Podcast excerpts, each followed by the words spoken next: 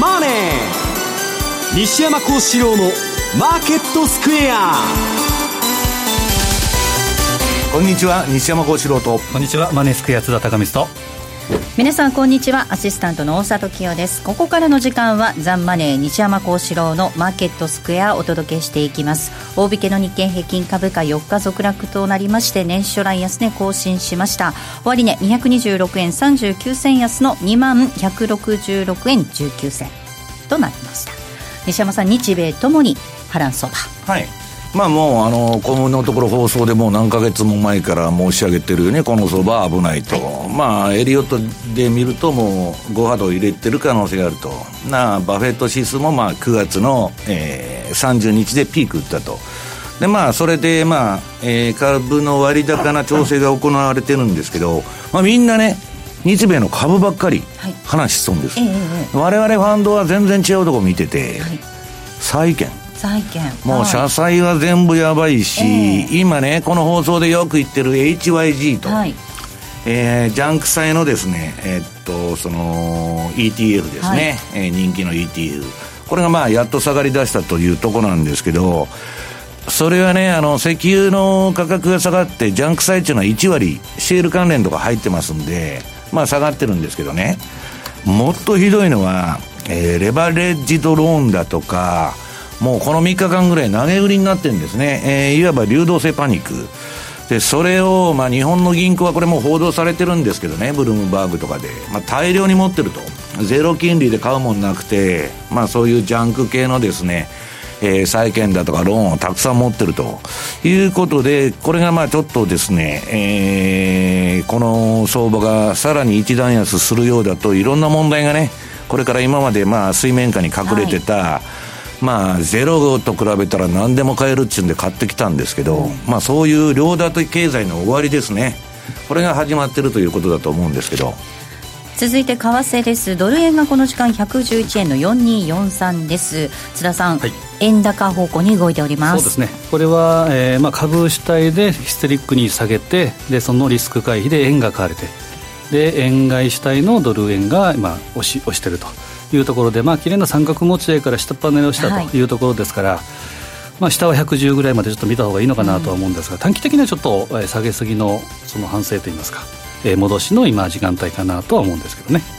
マーケットについてはこの後お二人にたっぷりと解説をしていただきます。さあこの番組 YouTube で同時に配信をしています。資料もご覧いただきながらお楽しみいただきます。動画については番組のホームページの方ぜひご覧くださいまた番組ではリスナーの皆さんからのコメント質問もお待ちしています。投資についての質問など随時受け付けております。こちらもホームページのコメント欄からお寄せください。ザ・マネーはリスナーの皆さんの投資を応援していきます。それではこの後午後4時までお付き合いください。この番組はマネースクエアの提供でお送りします。お聞きの放送はラジオ日経です。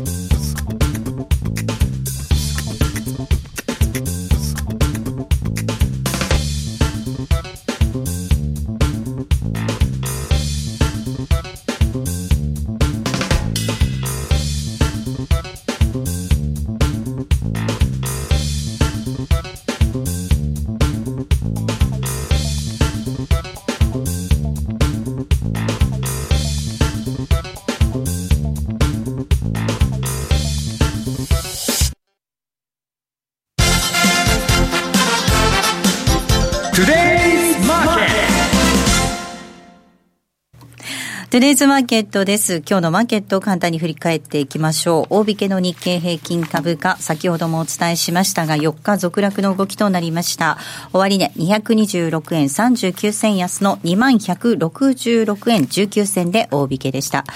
トピックス、こちらが、えー、28.97ポイントのマイナス、1488.19。東証一部、売買高、概算で20億6731万株。売買代金が3兆5573億円でした。値上がり銘柄数225に対しまして、値下がりが1886。変わらずは19銘柄でした。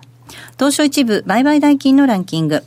えトップが武田です。2位がソフトバンクグループです。3位に通信のソフトバンクが入っています。3位は子会社通信のソフトバンク。4位に任天堂です。そして5位がソニー。以下ファーストリテイリング、トヨタ、三菱 UFJ、JT、三井住友と続きました。業種別の騰落率見ていきますと、今日は33の業種見てみると、すべての業種が値下がりとなりました。下げ幅を、えー、小さい方から見ていきますと、精密、それから空運、食料、電気など、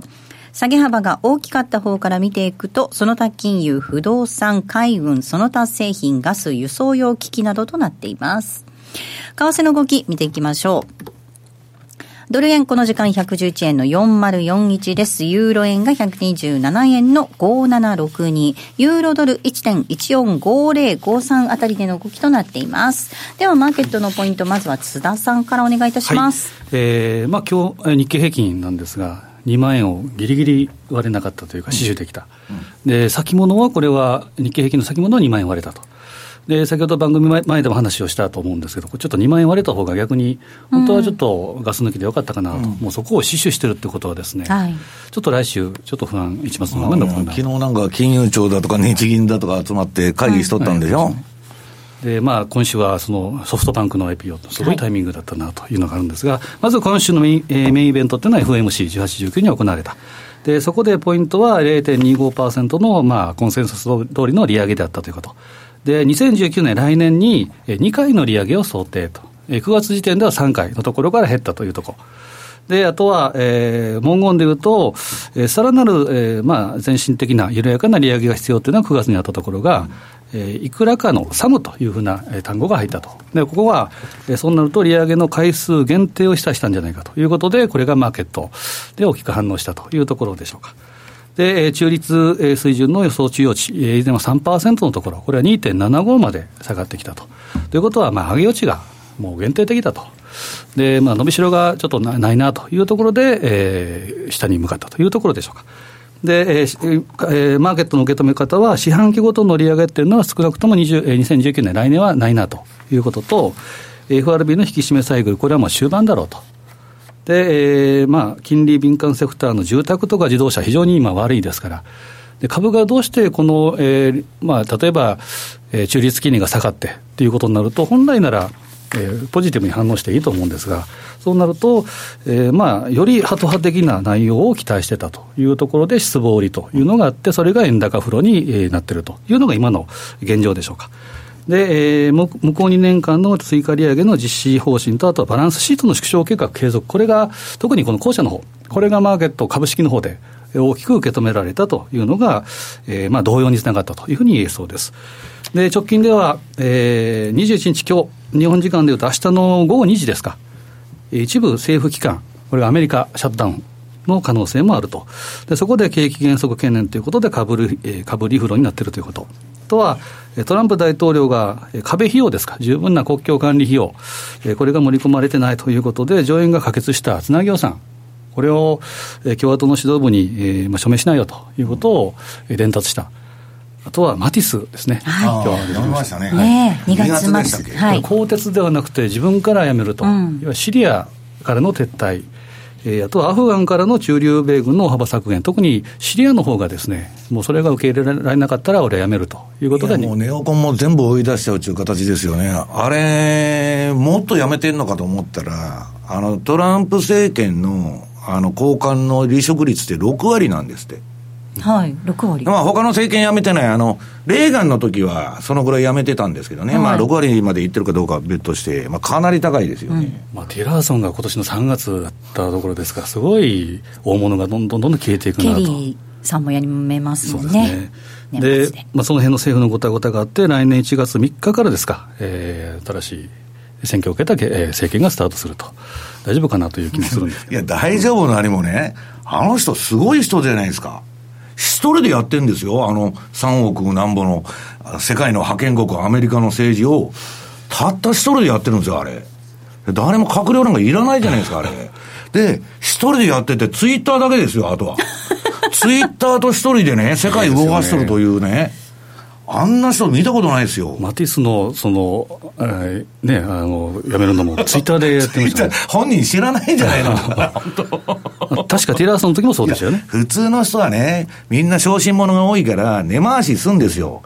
自分がトップに立ったら組織を。まあ、今回、今回、マティスさんは辞めるっていうことなので、辞めることを受けてツイッターでっていうことですもんね。いや、まあ、マティスの、まあ、個別の件は置いといて、うんはい、まあ、気に入らんやつは全部辞めてくれっていう話でしょ。そうですね。普通だったらやり方が逆じゃないですか。根回しして、まあ、自分のね、えー、地位に救急として、えー、地盤固めして、ね、まあ、会社でもどこでも、まあ、官僚でも同じですよ。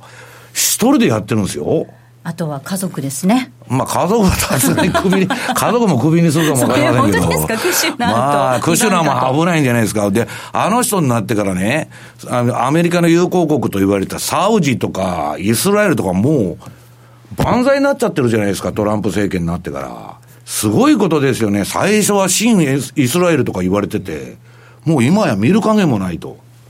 まあだから、あのトランプのね、既得権持っとるやつの潰し方っていうのは、本当一種独特なね、ものがあるなというふうに見てるんですけど。潰した後にどうするのかっていうのがないままやってるので、どうどうするんですかって話ですよね。だから既得権を持ってる人を潰して、あの、普通のアメリカは、あの、国にすると。うん、でね、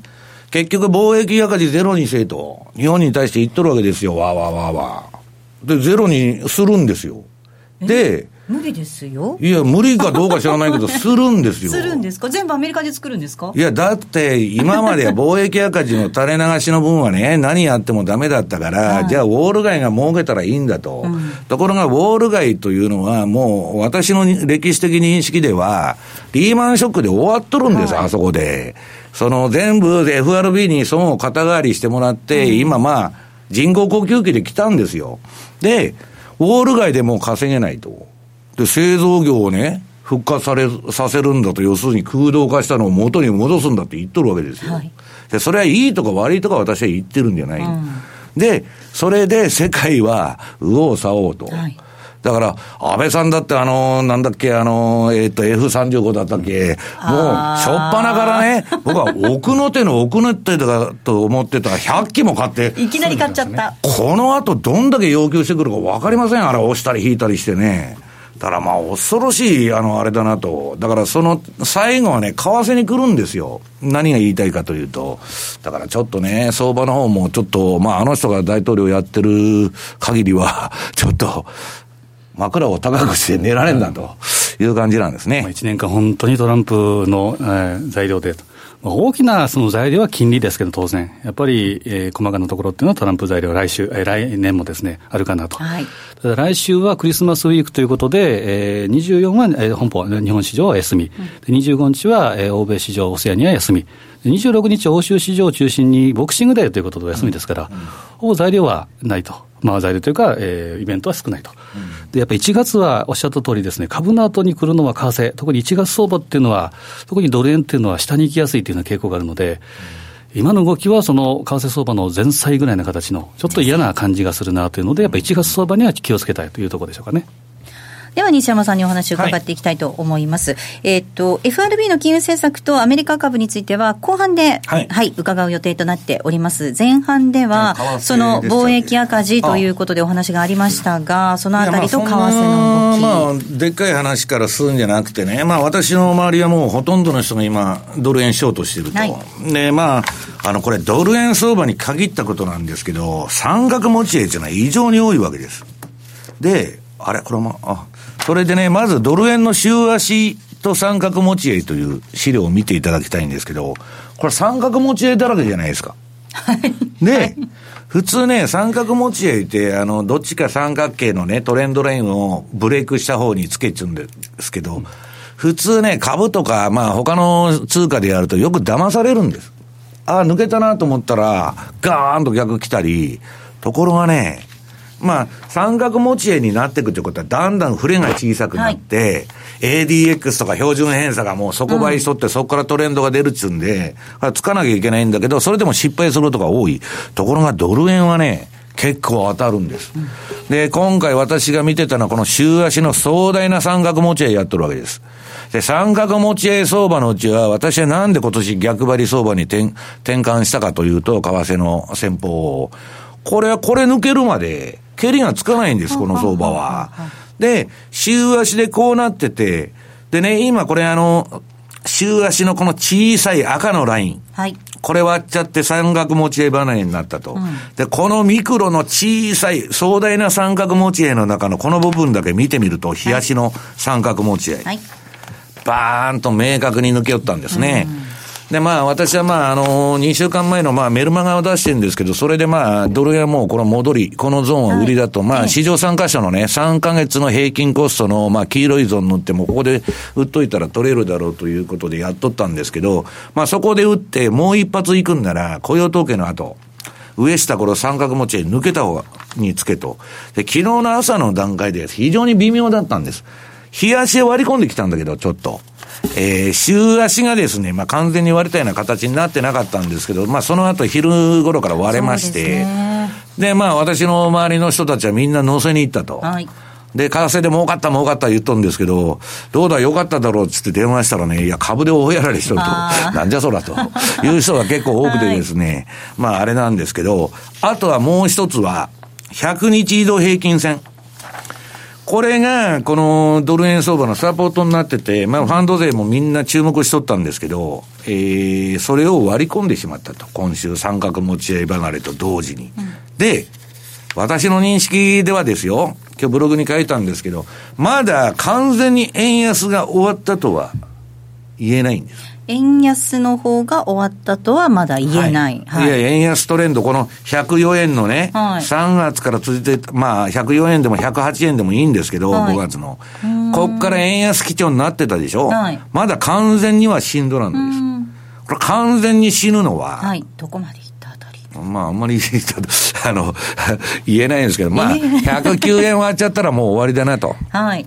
いうことなんです。これは、まあ、エリオット波動的にも完全に終わると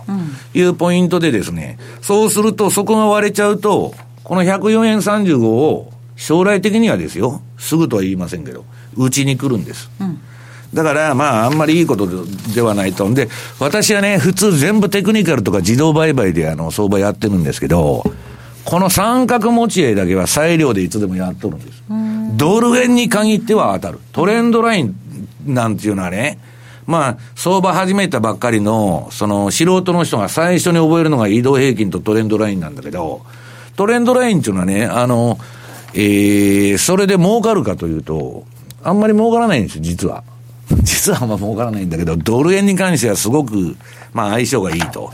で、もう一つはまあ、普通にテクニカルでやってても、今度ドル円冷やしのこれ標準偏差ボラティリティモデル。これ売りトレンドが3日前から発生してまして、まあ普通に売ってたらいい相場と。で、1時間もまあトレンドが次、あの、同じ順張りシステムですけど、チャートが黄色くなっちゃって、下の売買サインがもう黄色くなってると。もうこれ今、売りトレンドの真っ最中と。で、えー、逆張りの ATR チャンネルモデルもですね、えー、これ相場のほとんどこの天井みたいなところでまた売りシグナル出してくれまして、まあ逆張りも順張りも今うまくいっとるというのが、えー、今の相場なんですね。で、いつでもうまくいくわけじゃないんで、はい、私は何をしてるかというとですね、次あの、ドル円の冷やしとトレーリングストップラインと。まああの、相場でね、大きな損をしないように、もう相場で大きな損をするとですね、資金効率が死んじゃうんです。塩漬けというやつ、いわゆる。あるいは証拠金がなくなっちゃったと、もう何もできないと。いうことにならないために、ポジションを売りでも買いでもいいから取ったと同時に、上下にストップロス注文ラインっていうのを最初作ったんです。この相場をやり始めた頃に。で、ストップロスラインまで待ってると遅いんですね。で、私はベッドトレーディング、トレーリングストップラインと、要するに相場の変動に合わせながらストップラインをずらしていくと日々。その、この緑のラインを持ってまして、で、それでやってるとですね、まあ、あの、短期トレードでも、強制利食いまあ損することもあるんですけど、まあ、にすぐ引っかかってですね、まあ割とうまく回ってるというのが今の相場なんですけど、もうドル円の対局は、まあ株もそうですけど、売りです、売り。だから、まああの、まだね、あの、重要なポイント終わってないんで、あの、あれですけど、ここからこの相場がね、えっ、ー、と、もう、この11円の37を、えっ、ー、と、割れたのか、割れたんですよね。これ割っちゃったから、次はまあ9円77とか8円11ですね。これを打ちに来ると見といた方がいいと思います。だから、まあ、あのー、よくね、ここまで株が持ったなと。ただ今もうアメリカの金利が下がってきてますから、まあ、やっと売る材料ができたということで、で、さっき言った壮大な三角持ち合いを、まだ週足の、この中でしょ？問題はトランプさんが貿易戦争の第二段階の、為替戦争に出てくるとですね、怖い。ただその前に、トランプは為替いじくる前に、例えば日本に対しては、貿易黒字、黒字を減らせと。日本の貿易黒字ってほとんど車じゃないですか。で、車の関税上げるぞと。で、それで日本が従わないと数量規制ですね。で、それでもダメだと、為替いじくる。いう順番になってるだけでですね。まあ、あの、円安というのは、この125円で、えー、2016年の、とりあえず今の波動的には、ちょっとピークなのかなというふうに私は見てるんですけど、ただ、よくあの質問が来るように日本になんか変な事態になると、例えば日本の債券が上がっちゃったと、むちゃくちゃ。さあもう、あの、JGB も4%超えるともうアウトですから、そういう事態になったらまあ、あの、円も売られる時が来るかもわかりませんけど、その前にね、円高の方が先なんじゃないかなという気がしとるんですけどね。津田さん、レンジ下にブレイクしてきました、この後どんなふうに見ておけばいいのか、改めて。そうですね、まあ、あの 先ほど三角持ち合いっていうのは、ドル円でやっぱり一番信憑性高いっていうのは、やっぱり参加者も多い、商いも多いというところがあるので、ほぼ本当に三角持ち合いのフラクタル構造っていうことで、ずっと動いてきてるので、そうすると、僕もですね来年の見通しっていうのは、一つ言えるのは、ドル高にはなりにくいだろうなと。うん。で円も一発円安方向には行きにくいだろうなと、基本的にはえー、上値が情報硬直性の横ばい、うん、基本はやっぱり下向きというふうに考えていいと思うんですね。うん、で、まあ、当社で実は2019年大予想というのを LP で出させてもらったんですけど、はいメインシナリオは基本的にやっぱり下で見てるんですね。で、上値はやはり高いところ、来たところで、あの、買いで引っかからないように、えー、特に気をつけたいなというのがあるので、やっぱりどっかのタイミングで騙しというのがあると思うので、その辺は基本的に冷静に、やっぱり下というふうに見た方がいいかもしれませんね。ここまではトゥデイズマーケットをお送りしました。お聞きの放送は、ラジオ日経です。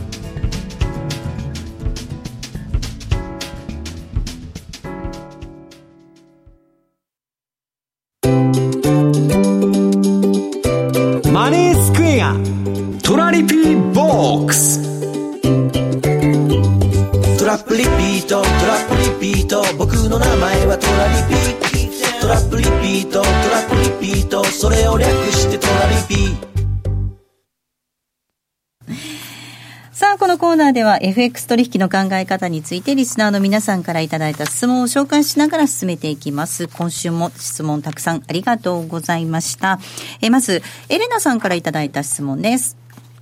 エリオット波動はすでに C 波の下落を開始しているという可能性あると思われますか？リーマンショックを経験していない自分には、この大きな人相場の下げの修正波の時間軸の感覚がなく、ただ恐ろしい現場を眺めています、というふうにメールいただいています。あ、これね、あの、えっと、ちょうど資料ありました、ニューヨークダウ週足と波動カウントと。で、まあこれ5ハードをつけたように見えると、もう、これはね、カウントっていうのは、個人の主観で打ちますんで、まあ、エリオット波動のルールは、1波が、3波が1波より長いとかね、まあ、いろんなルールがいくつかあるんですけど、それを置いといて、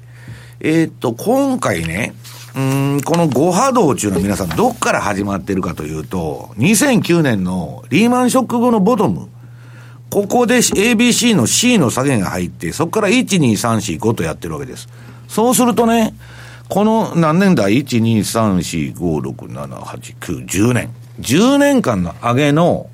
全修正相場になったら、うん、今まで10年間上げの修正相場になったら、今の波動は下げて戻して下げる。た、例えば ABC に見えるけど、うん、そんなもんはね、まあフラクタル構造のミクロの部分で、壮大な下げが回ってるかもわからない。10年間の修正の。そうすると、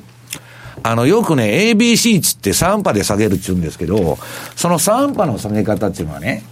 A 波は5波で構成されてる。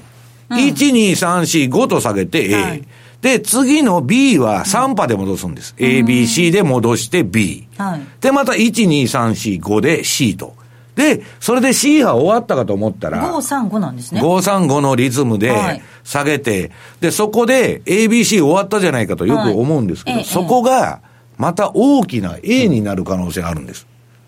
わかります ?10 年間上げた相場は、3年5年修正しても何らおかしくないんですよ。だから恐ろしいと私は言ってる。なんで私は5波動にしがみつくなって言ってるかというと、この1波とか2波の時で買っとったらね、まあ3波でもいいんですけど、まだ相場の上げが残ってるの、少なくとも。もう全部上げ切った相場って、何が残ってますか？下がるだけ。ええ。要するにそういう可能性がある。はい。となると、変にね、んで、ショートって怖いんですよ。これね、ドーンと下げるでしょう、A で。で、戻りの B もかなり戻ることがある。うん、で、ショートしてると、あぶり出されちゃって、あんまり調子に乗ってやってると。で、私ね、今ヘッジファンドがこんだけね、あの、下げてるから、はい、売りや、ヘッジファンドっていうのは売りで儲けるんです。はい、要するに、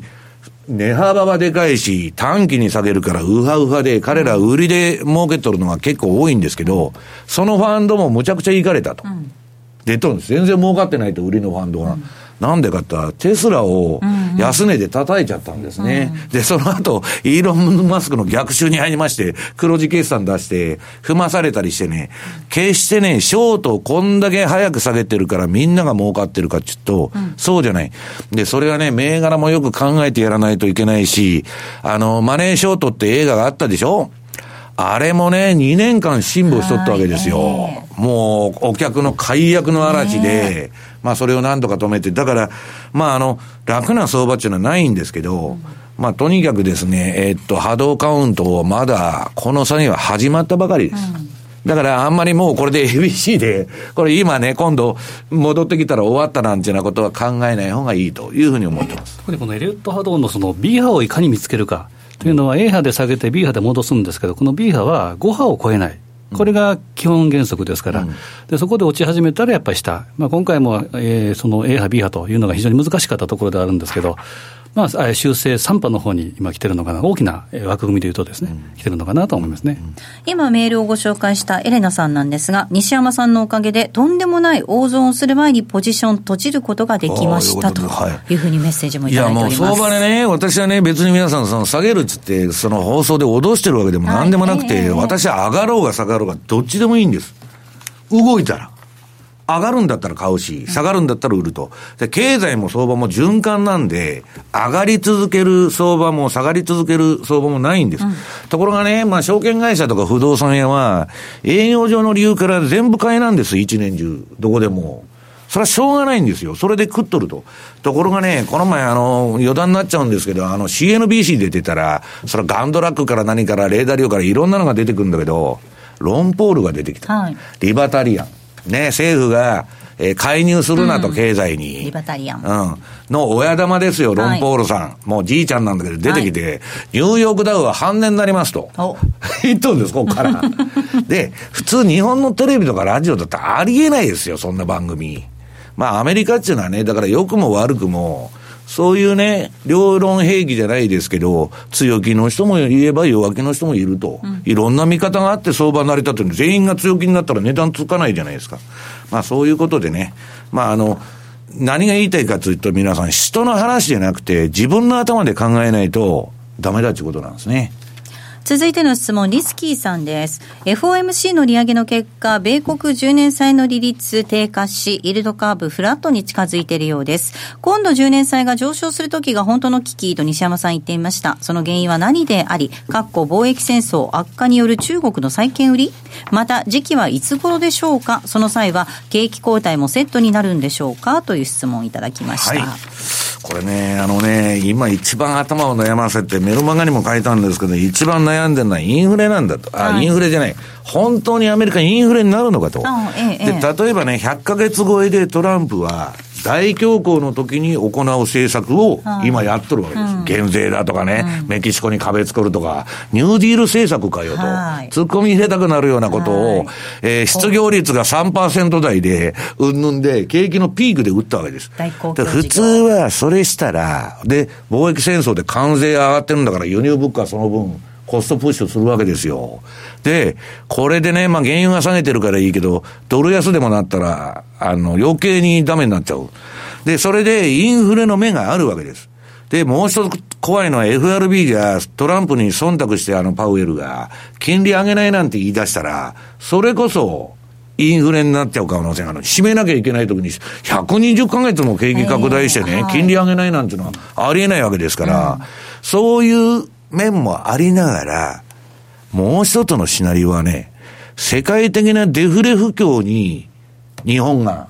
なったみたいな、失われた25年の。先進国はね。はい。陥るんじゃないかっていうシナリオもあるはい、あるわけです。どっちにしたってダメなんです。金利が上がったら上がったで。ダメだし。株ダメでしょ、うん、下がったら逆イールドだと。うん、なかっての逆イールドになってからの相場どうなってますかと。ダメじゃないですか。どっちもダメなんです。本当に。はい、だから、すっごく、じゃあどういうことにしたらいいのかって、今から動かないように、今の金利で貼り付けみたいな、釘付け政策みたいに、日本がやってるみたいな。しとくのが一番いいんですけど、長期金利っていうのはコントロールできませんので、うん、当局が。で、なんだっけ、イールドカーブ。はい、そうなんです。イールドカーブね。今度動くときは何かきっかけになるものがありますか、はい、あのー、2000年と2006年の逆イールドカーブっていうのを見てください。で、2000年の時は、この放送でいつでも言ってますように、逆イールドになって、すぐ暴落した。大暴落ですよ。で、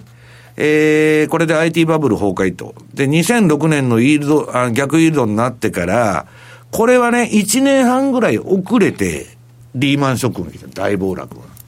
で、これはね、やや人災の面があったんです。はい、議会とあの、ポールソンが、まあ、知っててやったのかアホなのかよくわからないですけど、リーマン潰しちゃったから、どういう波及効果が出るか読めなかったと。で、まあ、それはあるんですけど、とにかく勝ってね、えー、どんなバブルの前調べても、まあ、イールドカーブになる、あの、が逆イールドになるとまずいと。うん、で、これで皆さんね、逆イールドになって、で、不景気の兆候だって言われてるわけですよ。ね、強調だとこれは。強だと。で、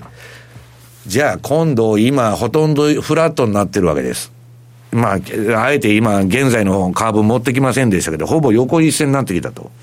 ところがね、じゃあ今今後皆さん株が大暴落とかあったら何しますか大札さん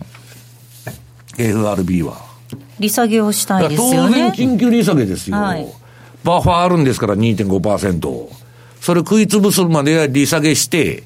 で、その後 QE するの。うんうん、QE4。はい。ね。ところが、皆さん次の、えー、っと、あ、これまつ、あと、あれ？資料は2008年12月、あ、12月の。2018年になってますね、これ。あ、これで。2008年かな？ああ、これちょうど持ってきたんだ。うん、2018年12月のイールドカーブ、これ出てますけど、はい、イエレンが利上げした時は、はい、2015、15年の12月、はい、イールドカーブ立ってた。うんで、今、ほぼフラットになってきてる。そうですね、2018年12月。ところがね、その利下げするっていう話で、これを皆さん見てください。相場の底打ちとイールドカーブと。これこれはね、うん、IT バブルの後とリーマンショックの後の大底つけたとこのイールドカーブが出てる。両方立ってるじゃないですか。その、2003年のどん底、相場の安値と2009年の安値のところのイールドカーブが出てるんですよ。うん、純イールドじゃないですか。はい。これ利下げしても株止まらんかったっていうことですよ。うん。わかります？フラットになってから、当局何するかって言ったら利下げですよ。うんはい、で、短期ゾーンが下がって、はい、当然長期、ね、うん。で、イールドカーブが、純、フラットとか逆から、右肩上がりの純イールドになる。これが一番怖いんです。だからこれ何やっとるかって言ったら最速相場で、パウエル 2.、えー、0.25%利下げしましたと。もっとやれと。0.5やれ、0.75やれ、もっとやれ、もっとやれ。で、やれって言われても FRB はこんなね、景気の、その、ピークみたいなとこで、そう簡単に動かないじゃないですか。後手後手に回るの。利下げが。で、これ結局は、利下げ過程でどんどん下げていく。だから利下げなんか効かないってことです。で、まだこれだったらマシなんです。利下げできるんだから。今後、私が見てるインフレシナリオ、ガンドラックが見てるようなインフレシナリオになった場合に、悪性インフレで、利下げも QE もできませんよ、津田さん。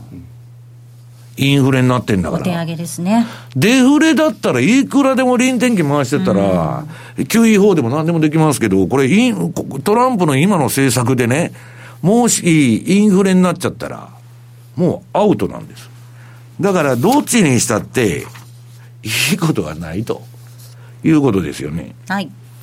続いての質問いきたいと思います。シュガーさんです。えー、FOMC 後、ドル安方向のトレンド発生しているように思えるのですが、どのようにお考えでしょうか？ということで、まあ、先ほどした方向ですよというお話もありましたが。基本で先ほど、えー、初版に言った通りですね、えー、ドル安ということよりも円高のフローに来てると。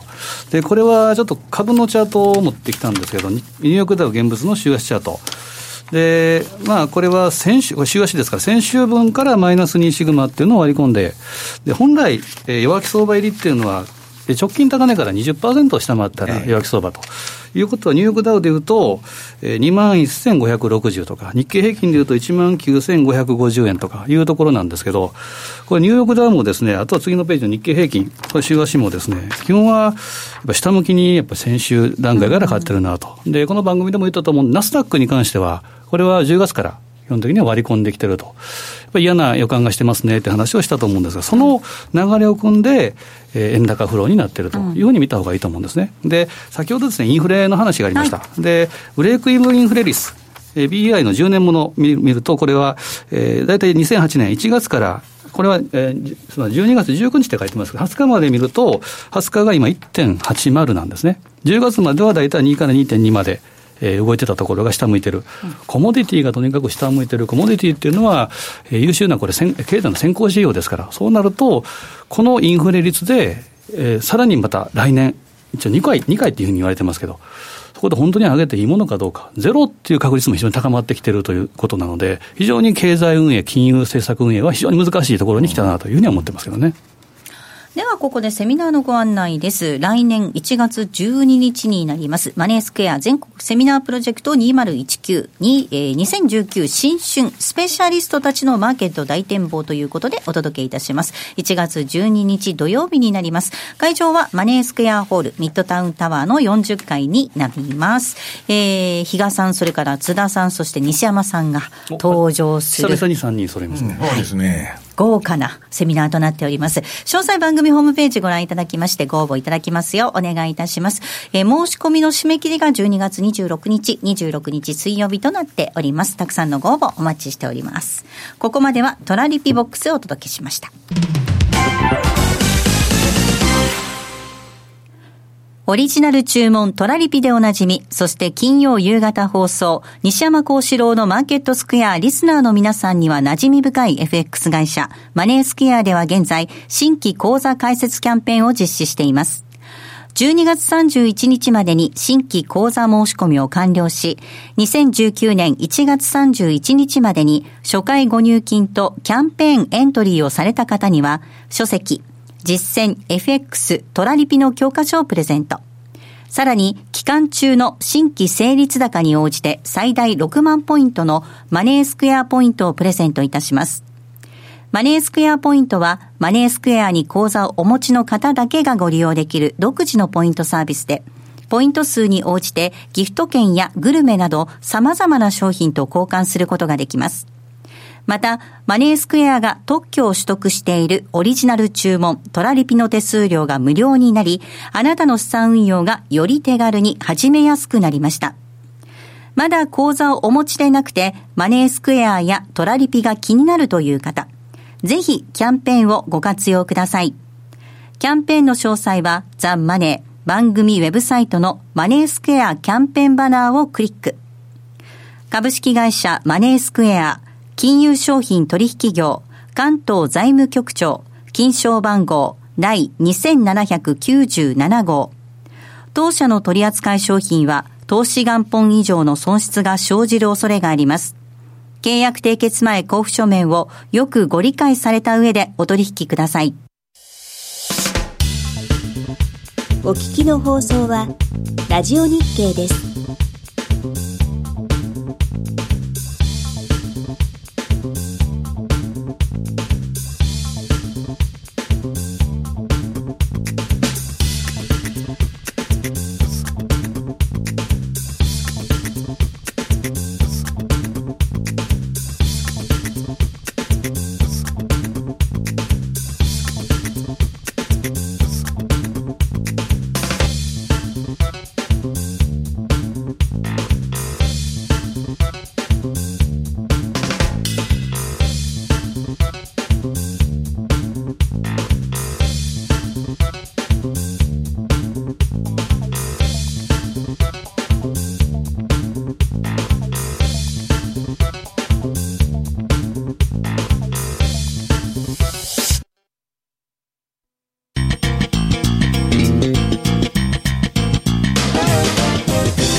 幸四郎のマーケットスクエア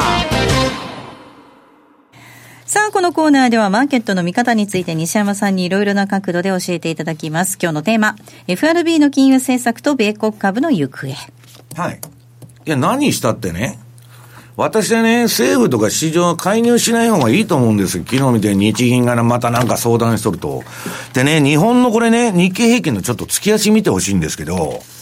私はね、この日本のね、こんな失われた二十何年っていうのになった原因っていうのは、PKO だと思ってるんです。はい PKO さえ入れなかったら1万円でも8000円でも5000円でもいいから3万8000円くらいから下げちゃったらね、下げたまま戻るんです、相場は。日本企業優秀なとこいくらでもあるんですから。それをね、年金福祉事業団ですよ。今の GPIF に交わして、えー、と、時の宮沢さんが始めたんです。92年から PKO。92年だったっけ ?4 年、あ、2年だな。えー、1万4000円になっちゃったから、日経平均が。そっから、下がるべきものを支えて、で、あとは公共事業の連発でしょ？はい。で、この日経平均の月足見てくださいよ。まだこんだけ安倍さんがなってから株上がってんのに、半値戻しじゃん。これ、何年経ってるんですか ?1990 年から。30年こんなことやっとるんですよ。だから、結局ね、利下げしようが9位やろうが、そんなのやらない方がいいんです、本当は。で、さっき言ったイールドカーブがね、相場の大底で立ってたでしょ？短期に下げまくるから。で、立って順位、あの、暴落過程では順位イールドになっていくんです。フラットとか、逆イールドののカーブが右肩上がりに戻っていく。で、じゃあ相場はどこで止まるんですかっていうのがポイントなんです。これが次のバフェット指数。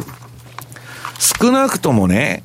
実体経済と、その株価とか、その資産価格が釣り合ってるというのは GDP に対して1対1。要するに100%にならないと、これでも割安じゃないんですけど、釣り合わないでしょ？で、今、まあこんだけ株が下がってきたんで、まあ120台に下がってきたんですけど、まだ割高なんです。だから割高感が解消されるか、あるいは今 GE が危ないとか、ドイツ銀が危ないとか、いろいろ言っとる、銘柄の倒産不安がなくなった時にいつでもそこを打つんです。うん、割高感が解消されるのと、その、えー、倒産の不安がなくなりましたと。で、そこまでは、また変に利下げやったら私に言わすと日柄調整になっちゃって値幅じゃなくて、だらだらだらだらね、そんなこと2年も3年もやられたらたまらんなっちゅうのが、みんな今言ってるんですよ、証券会社も。はい、だから、ちょっとね、まあ、うん、抜本的には割高感が解消されない限り、まあダメだろうという見方なんですけどね。うん。えー、そして、はい、ニューヨークダウではなく S&P500 はチャート見ましたっけ、まあ、SP も同じなんですけどね、はい、これまあ私がね、その相場にしがみつくったっていうのはゴ、ゴハードもそうなんですけど、はいやっぱりね、あの、今週見てたらまたあの、ジェフリー・ガンドラックが出てきまして、もうニュ、えー、世界の株は弱気相場入りしたと、うん。この相場は、弱気相場入りは長く続くと。そりゃそうですよ。10年間上げたんですから、そんなね、2、3ヶ月で終わるわけがない。で、彼はね、彼も相場危ないとこは入らないっていうのが特徴で、 first in、first out なんです。で、もう、えー、去年、去年、あ、去年だ。去年にはもう相場から実質降りてた。今儲からなくてもいいって言ってるんです。はいで、彼は今年 SP500 がマイナスになるとか、ニューヨークダウンが年間のパフォーマンスマイナスになるっつって、みんなに1月に言って笑われとったんですけど、その通りになっとるじゃないですかっていう話なんですよ。だからね、相場を長くやってる人、そのドラッケンミラーから何から、あの、ビル・グロースから何からの言うことっていうのはね、まあ、幾多の暴落を乗り越えてきた人たちですから、まあ、十分耳を傾ける必要があ価値があるなというふうに私は思ってるんですけどね。ここまではマーケットスクエアのコーナーをお届けしました。マーケット投資戦略